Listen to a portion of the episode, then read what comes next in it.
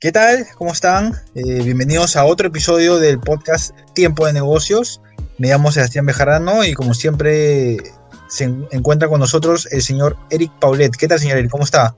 Bien, bien, Sebastián, aquí feliz de, poder compartir con, nuestra audiencia estos contenidos que son de mucho valor.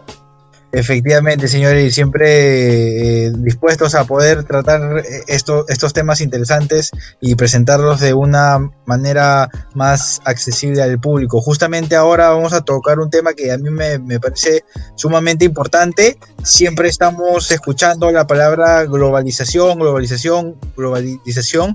Hoy día vamos a conversar sobre la des desglobalización y cómo está afectando el crecimiento a, nivel mundial. Creo que sería interesante poder comenzar con, tratar de explicar las razones por las que se está hablando ahora de una desglobalización.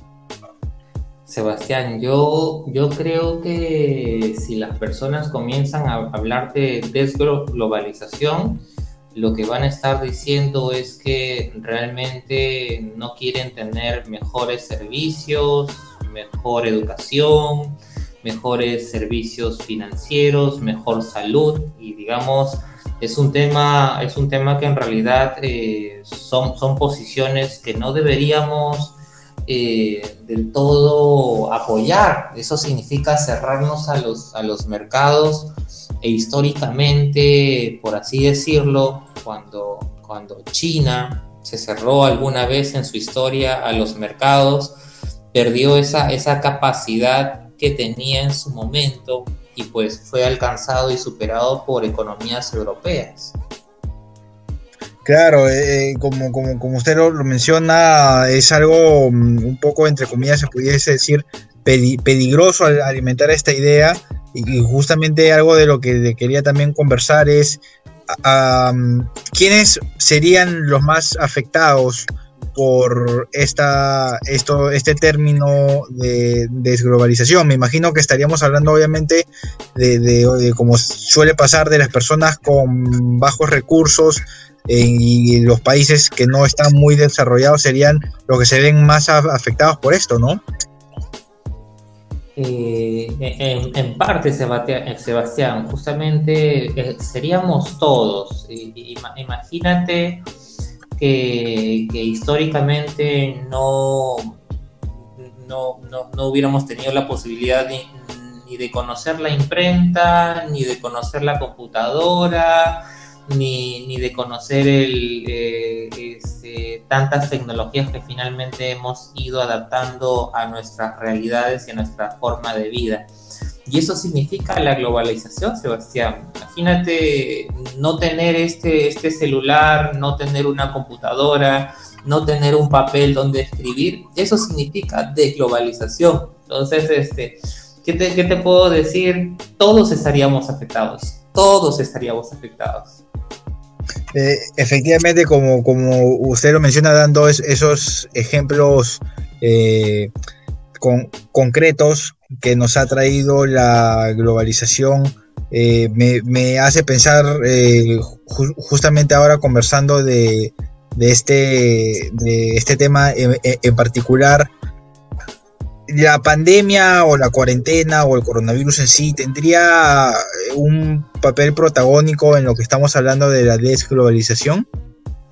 En realidad sí, Sebastián. La, pandemia eh, ha mostrado cómo nuestros sistemas de salud pública eh, se han vuelto un imperativo en lo que es la seguridad nacional. Imagínate pues que nadie, nadie se le ocurría que iba a haber este tipo de, ataque, este tipo de infiltración, este, este tipo de, digamos, si antes jugábamos a la Guerra Fría, si antes jugábamos a, la guerra, a la Segunda Guerra Mundial o a la Primera Guerra Mundial, esta guerra que tenemos ahora la luchamos todos. Entonces, este, se ha vuelto imperativo, a la, gracias a la pandemia, el tema el sistema de salud público sea obviamente prioridad nacional.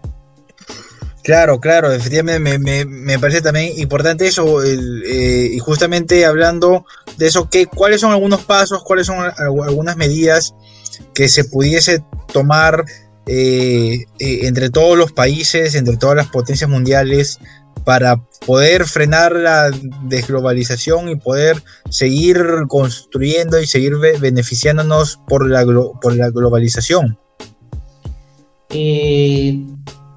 La verdad, Sebastián, sería de que cada uno de los países se tome en serio realmente eh, el trabajo y el valor compartido que, deberíamos tener como, como parte de, la ciudadanía global.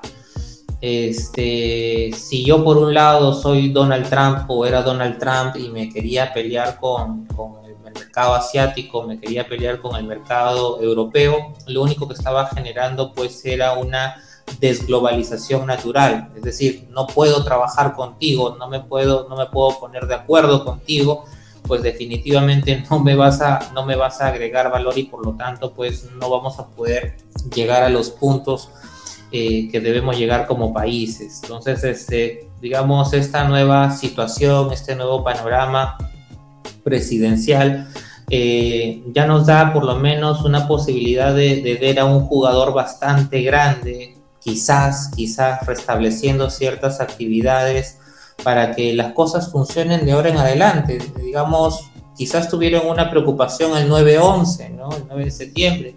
Y ahora pues este, también será momento que también le pongan esa misma priorización y esa misma preocupación, porque lo que hemos vivido todos este, en realidad necesita de, países líderes que puedan de alguna manera, manera trabajar eh, organizadamente. Interrumpimos brevemente este episodio para recordarles que la mejor manera de apoyarnos es siguiéndonos en Spotify y Facebook como Tiempo de Negocios. De igual manera, pueden comunicarse con nosotros para sugerir temas y también dejando sus opiniones. Muchas gracias. Claro, eh, como lo mencionábamos antes, la, una de las esperanzas es que todos salgamos con un poco más de conocimiento y estar un poco más preparados para que algo como esto no nos agarre de la manera que nos ha agarrado y eso también obviamente va para los líderes de, estos países. Eh, ¿Usted qué considera cuáles, serían los, los protagonistas en este, en este, como ya lo mencionó usted, eh, Estados Unidos ya con la salida de, Donald Trump, eh, el, panorama cambia un poco, un poco, pero ¿qué otros países serían, por así decirlo, los los protagonistas en el cambio para que la globalización siga en el, rumbo que estaba antes?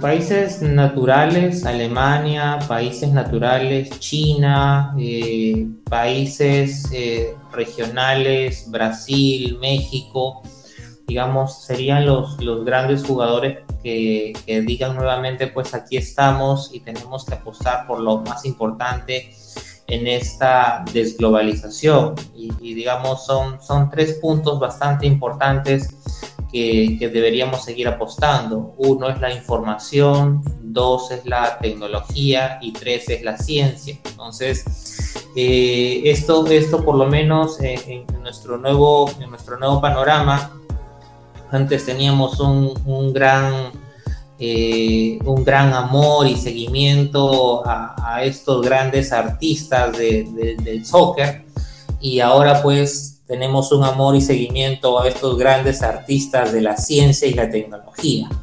Entonces, este, tenemos que justamente darle esa, esa priorización porque es ahí donde se tiene que apostar mañana puede aparecer una nueva pandemia y definitivamente eh, eh, el entretenimiento no nos va a sacar de estos problemas. Claro, efectivamente, como, como lo menciona el, panorama a nivel también de cómo las personas pueden ver a lo mejor a los expertos en la, en la, salud ha cambiado. Hay personas que han ganado más confianza en, estos, como usted menciona, en los, en los protagonistas del mundo de la salud. Hay personas que lamentablemente han, perdido confianza. Hay, hay, hay, de, todo. Eh, definitivamente lo importante es que la globalización no, no pare y que después de todo esto podamos eh, seguir en el rumbo en el que estábamos antes. Eh, no sé si tiene algún, algún último pensamiento o algo más que, quiera decir antes de, poder, de poder cerrar el tema. Sí, Sebastián, eh, en realidad debemos seguir apostando por la globalización porque la globalización te trae crecimiento económico, te trae desarrollo, es, es una, una, figura que lucha contra la pobreza y lo más importante que hemos mencionado desde un inicio, la globalización significa innovación. Efectivamente, señor Eric, yo, yo me quedo con ese último cierre que, que usted menciona, eh, eh, hay que seguir como, como estábamos antes. Eh, como siempre, muchas gracias por, por tomarse el tiempo de, estar aquí con nosotros y poder hablar de, de estos temas a más profundidad. A ti las gracias, Sebastián. Nos vemos en un próximo capítulo. Perfecto, señores. Nos estamos viendo. Cuídense. Hasta luego.